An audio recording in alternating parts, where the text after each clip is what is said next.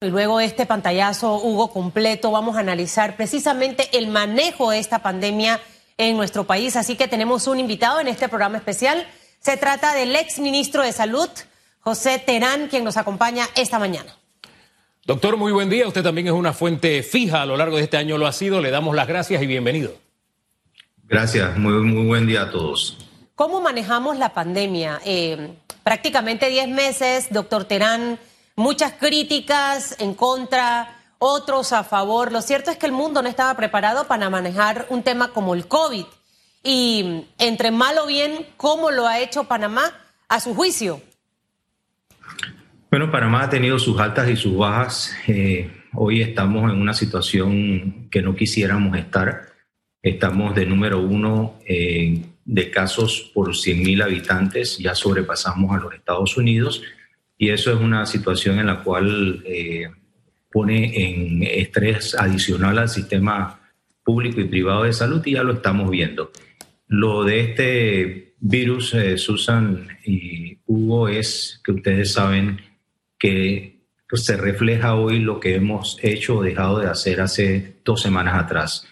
Y lo que hemos visto en estos últimos días son indicaciones o indicativos que en las próximas dos semanas o tres semanas vamos a tener probablemente una situación peor que la que tenemos hoy en día.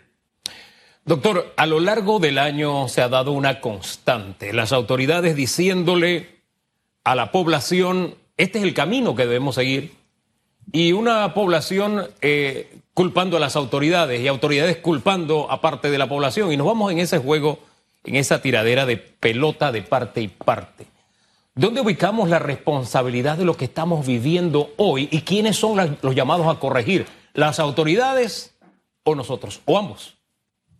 Mire, es, ambos. Eh, la ministra Turner, en, en el repris que estamos viendo en el día de hoy, dijo de manera transparente, informo. Yo creo que eso es uno de los principales mecanismos que tiene un gobierno para enfrentar una pandemia. Ser transparente informar, tener un, mecanismo de comunicación que sea en realidad efectivo. Mire, eh, Ronald Reagan decía que eh, los gobiernos están para proteger a un ciudadano del otro y que esa, ese balance se pierde cuando el gobierno ejerce demasiado control. Sin embargo, en este asunto de la pandemia, todo depende de la credibilidad. Y hay muchos estudios que se han hecho eh, sobre este caso de la pandemia, eh, pero también sobre otras situaciones, y todos han demostrado que a la ciudadanía le va mejor cuando hay una credibilidad fortalecida del gobierno por sus acciones que ejerce. Así que eh, hay que valorar todo esto.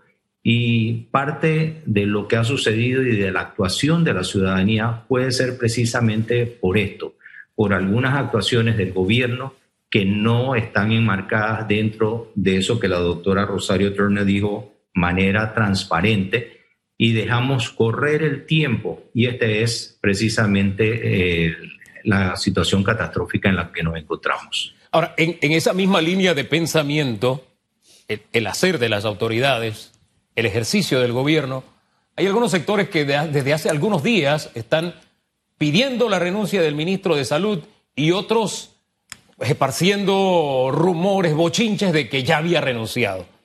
¿Esto que tenemos se soluciona con la salida de un ministro? No, esto no se soluciona con la salida de un ministro, esto se soluciona con unas acciones a nivel del Ejecutivo.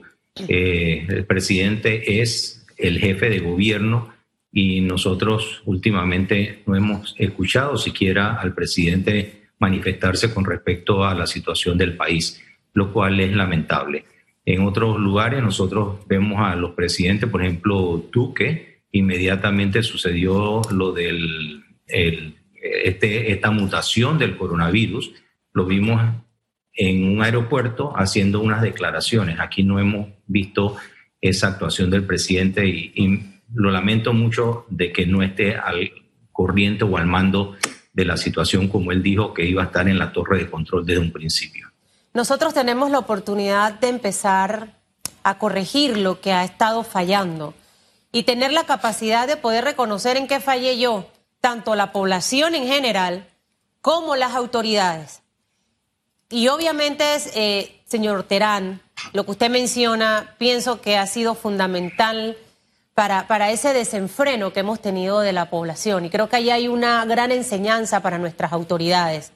Serios problemas en comunicar las cosas oportunas, em, eh, serios problemas en que todo estuviese estratégicamente alineado antes de salir a comunicarlo. Y lo vimos nuevamente ayer. Hoy hay un montón de dudas. La gente, ¿quién me va a pagar el 15 de enero? La empresa privada, si voy a cerrar, ¿cómo lo hago? Los gimnasios acaban de abrir, van a tener que volver a cerrar. Hay muchas cosas. Entonces sabemos que nadie tiene la varita mágica para poder manejar un tema como este, pero algo yo le he mencionado lo que a mi juicio pienso que falló, sin olvidar los malos manejos, y no quiero decir que hubo o no hubo corrupción con el tema de los ventiladores, con una serie de situaciones que se fueron dando, la construcción del, del hospital modular, pero hubo una falla que, que, siento que fue como el, detonante de muchas cosas. Eh, a juicio suyo, siendo médico, viendo la parte de salud, viendo la parte económica, ¿qué pudo haber sido ese, ese desliz, ese desliz que siento que ahorita podemos corregir, porque todavía la vacuna no está en Panamá. Lo que no queremos es que termine de colapsar nuestro sistema de salud y que realmente nuestra economía se vaya a pique. Eh, ¿Qué puede ser ese, ese detonante que podemos corregir en este momento, doctor? Mira, hay veces uno parece un disco rayado en algunos temas y yo pareceré un disco rayado en el tema de la trazabilidad. Eh, ahí es donde radica todo. Esto no es nada nuevo, esto tiene varios cientos de, de, siglos de estarse poniendo en práctica. Cuando uno tiene un caso positivo, ese caso hay que aislarlo y hay que darle una trazabilidad. Igual ha sucedido, por ejemplo, cuando hace más de un siglo el tema de la sífilis. Ahí comienza lo que es el proceso de trazabilidad ir buscando quiénes eran los contactos para ir, para poder detener la enfermedad. Cuando teníamos 200 casos, era muy sencillo hacerlo. Hoy que tenemos más de 3.000 casos, es más complicado, pero eso no significa, Susan, que no debamos hacer todos los esfuerzos para dar esa trazabilidad que requerimos para poder disminuir o contener la propagación del virus. Ese es uno de los temas básicos. Y como usted acaba de mencionar, el otro es la confianza. Se dieron algunas situaciones en las cuales la ciudadanía perdió credibilidad en el gobierno, perdió esa confianza tan necesaria para poder hacer que la ciudadanía me haga caso. Si yo no le creo a alguien, pues entonces difícilmente le voy a hacer caso, al menos que, me, que lo hagan de una forma coercitiva. Y eso no es lo que quisiéramos pero esta medida de la cuarentena es el producto de eso. Eh, se ha quedado el tema sin alternativas eh, de convencer a la ciudadanía y lo único que nos queda es la parte coercitiva. Doctor, ¿cuál es la radiografía al sol de hoy del sector privado, de, los hospitales, clínicas privadas, que son un auxiliar en este momento de, todo el sistema, auxiliar que, es que es sumamente importante. ¿Cuál es la condición al día de hoy? Hugo, eh, la, condición es la misma que desde hace varias semanas. Nosotros tenemos un 100% de ocupación tanto en las salas como en las unidades de cuidados intensivos dedicadas a COVID. Cama que se desocupa, cama que se ocupa. Hemos tenido que mantener pacientes en los cuartos de urgencia a la espera de un traslado que toma horas o simplemente ayer anoche, por ejemplo, eh, y este es uno de los de, las situaciones que mantiene despierto a todos los directores médicos de los hospitales, es dónde puedo conseguirle una cama a esta persona. Ayer se le consiguió una cama a un paciente en Colón y otro en, eh, en el área de Chepo. Eh, ya se ha dado situaciones en las cuales pacientes jóvenes, y quiero resaltar esto de jóvenes, 29, 32 años de edad, que llegan prácticamente moribundos a los cuartos de urgencia y cuando se le hace la prueba, inclusive pruebas post-mortem, dan, dan positivos en COVID. Doctor. Esto era lo que nosotros teníamos que evitar, Susana. Lo, interrumpo por algo que me quedó. No hay camas tampoco en el sector ya privado y de aquí se encontró una cama en, hospital privado en Colón para entender lo que nos acaba de decir.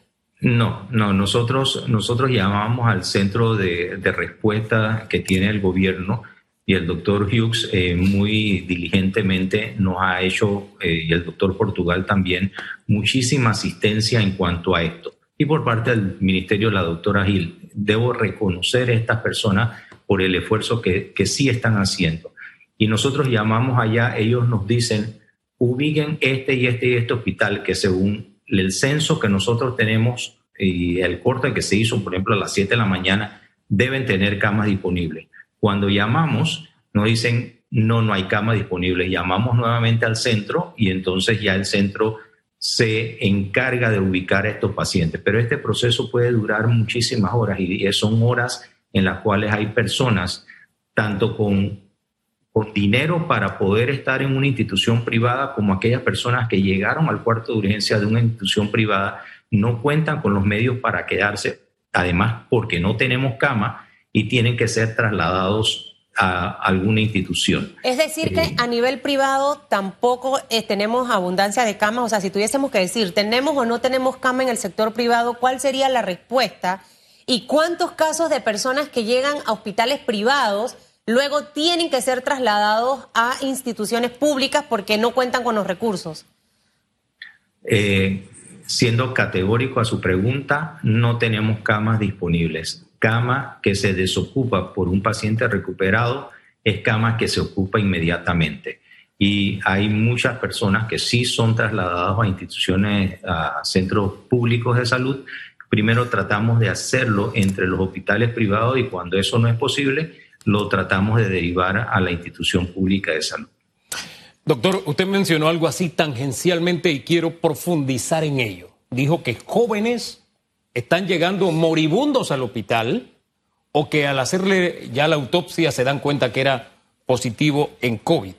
Me llama la atención su revelación porque hay un gran sector de la juventud y de la sociedad en general que sienten que son invencibles, que juventud es sinónimo de inmunidad ante la COVID. Hábleme más de eso, por favor. Ni, siquiera la autopsia, se les hace un, se les debe hacer un hisopado post-mortem y en ese hisopado se determina si son positivos o negativos, porque eh, de estos pelados llegan a los cuartos de urgencia eh, totalmente en una insuficiencia respiratoria aguda, fallecen y no sabemos cuál es la causa de la muerte de estos jóvenes. Quien piense que esta es una enfermedad que mata solamente a los mayores de 60 años, está equivocado. Los jóvenes también son susceptibles a fallecer en esto y no tenemos al momento de estar en una fiesta o una reunión familiar o uno de estos eventos masivos como vimos el fin de semana, no tenemos la certeza de que vamos a estar dentro del 80 85% de pacientes asintomáticos con una sintomatología leve. Podemos ser parte del 15% de pacientes que vamos a requerir una asistencia intrahospitalaria y probablemente vamos a estar dentro de las estadísticas de los 40 fallecidos. Doctor, usted mencionó una, una, una frase que estaba dejándolo y no quiero que se me vaya la, pregunta. Ya estamos de número uno eh, por muertes por cada 100 mil habitantes. O sea, cuando veía esta estadística con Estados Unidos, eso es wow. ¿Qué representa para que la gente interprete ese número que no es tan frío y que ya es real? Bueno, probablemente eh, Italia es uno de los referentes en cuanto a esto porque vimos las catástrofes sufridas por los italianos y por los españoles. Eh, hace varias semanas en una entrevista anterior que teníamos, eh, yo decía, nosotros con estas cifras, sin ser epidemiólogo ni manejar en las matemáticas, pero simplemente por tener un poquito de sentido común y darle seguimiento a las cosas, decíamos, pronto vamos a rebasar Italia. Y lo rebasamos. Luego veíamos como nuestro siguiente objetivo Estados Unidos y lo rebasamos, no solamente en casos por 100.000 habitantes, sino ahora en muertes por 100.000 habitantes. Eso es, es una situación catastrófica y aquella persona que diga que todavía el Estado tiene algún tipo de alternativa o de margen para maniobrar, maniobrar con respecto a, entrarle de lleno a esta enfermedad, eh, estaría mintiendo, estaría mintiendo. Todo esto eh, ha colapsado en las carpas, en los estacionamientos con catres de campaña en un gimnasio, son clara prueba de que la situación está muy mala y que se va a poner peor en las próximas dos o tres semanas. Doctor, el tiempo se nos acabó, pero para dejar tranquilidad en la población, el tropiezo que hubo con la prohibición de exámenes en los laboratorios y clínicas privadas y hospitales privados, eso ya es parte de la historia, ¿no? Eso se superó. Sí, eso se superó el mismo 24 de diciembre. Eh, Elisa Luis, que es la presidenta de la, Asociación de Hospitales Privados, firmó una, una nota en la cual eh, le solicitaba o básicamente le exigía al ministro que revocara esa medida y horas después lo hizo. Eh, afortunadamente porque las consecuencias de esto, Hugo, son mucho más allá que evitar realizar los hisopados de personas ambulatorias, sino todas aquellas cirugías que entran a los hospitales tienen que llevar un hisopado y eso no se hace necesariamente en forma intrahospitalaria, sino que son cirugías electivas. Los acompañantes, aquellas personas que tienen que viajar, aquellas otras personas que se sienten con alguna sintomatología y están dispuestas a meterse la mano en el bolsillo y pagar 99, 100 dólares por una prueba de PCR para tener una certeza de, un resultado en un día de por, de por medio y no esperar 5 o 7 días para el mismo. Doctor, muchísimas gracias por conversar con Panamá a través de radiografía. Que tenga muy buen día. Gracias, hasta luego.